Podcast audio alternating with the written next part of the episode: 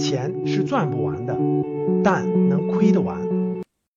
大家好，那，今天聊一个话题啊，为什么人在栽了跟头之后才开始学习？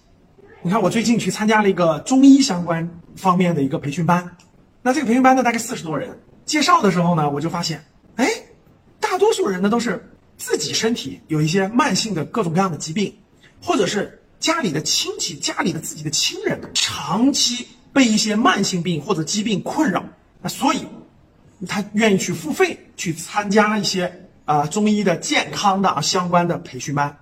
前一阵呢，我也去参加过一个呃围绕家庭教育、围绕孩子教育相关的一个培训班。啊，那个培在在那个培训班上，这个上去分享的时候，学员分享的时候，哎，我又发现这个特点了。这些分享的这个家长分享的孩子呢，可以说百分之七八十都是这种相对来说按我们的眼光看，相对来说比较严重的，比如说不愿意去学校啦，然后呢各方面都已经打游戏沉浸其中，已经比较严重啦，啊等等吧，就是这种亲子关系已经非常僵化了，就这种问题比较严重的情况下了，很多人去学习、寻求帮助、寻求解决了。你像我们的格局呢，有一个产品模块，对吧？是讲这个理财的。我们就发现，我们的学员当中，毫不夸张的说啊，有百分之七十，我觉得都是前面参加各种各样的这种坑，金融坑，对吧？投资坑、理财坑，都亏过钱的，多的我知道的亏几百万、上千万都有，小的呢亏个几万的很普遍。掉的坑里亏完钱了，来参加格局的理财学习，哎呦，我应该学习一下了，不要再掉到其他坑里了，对吧？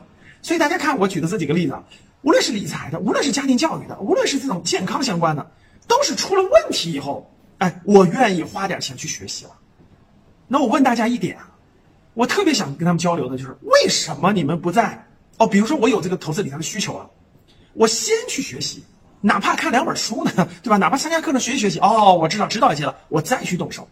或者说，比如说我孩子有一点苗头了，对吧？哎，几岁比较早呢？十二岁之前，哎呀，我怎么把孩子能教育的更好，对不对？哎，我我有这个想法了，那我能不能去学习一下？我能不能去看几本书？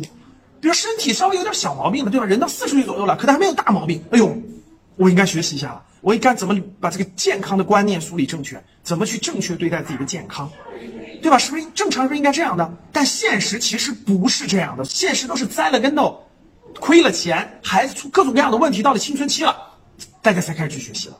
所以各位，这就是人呢，就是当看到这个，所以这就是一个我觉得有悖论的地方啊。当你看到这个不好的结果了，哎呦，我要去学习了。有的事儿可以亡羊补牢，但有的就来不及。比如说孩子，孩子，你说你都到了十四五岁青春期了，出很严重的问题了，啊，这时候你再学习，其实就有一点晚。当然不能说是不能亡羊补牢了，但是就有点晚了。你说你投资理财，我亏了两三万块钱了，我学完了，哦，至少我下次不亏三四十万、五六十万了。我觉得这个亡羊补牢，就关于钱，我觉得亡羊补牢还容易一点。关于这个孩子教育，关于健康，比如举个例子，比如说你五十多岁了，各种慢性病都发生了，高血压、高血糖，对吧？各种问题，对对对，天天头晕，对吧？各种情况都出现，血管堵了。你说我去学健康东西，就又有点晚了。所以呢，真是这样，很多事情就是从因到果，它是有个时间的。比如身体健康，基本上有个十年的周期，对吧？比如说家庭教育、孩子教育、亲子关系，基本上有个十年的周期，对吧？你从这个呃四五岁、六七岁，对吧，到十四五岁，它有个周期。比如投资理财，你你从投一点小钱，对，到你最后赚到大钱，终究也有个十几年的时间。所以我就发现各位，我们普通人吧，他就想直接得到果。所以如果他他在那跟头哦，发现一个不好的果的时候，他他他才想到我应该去在因上找原因了。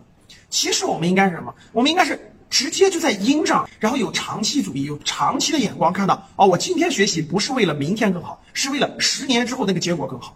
我今天学习不是为了我今天的身体更好，为是为了我十年、二十年、持续几十年我身的身体更好。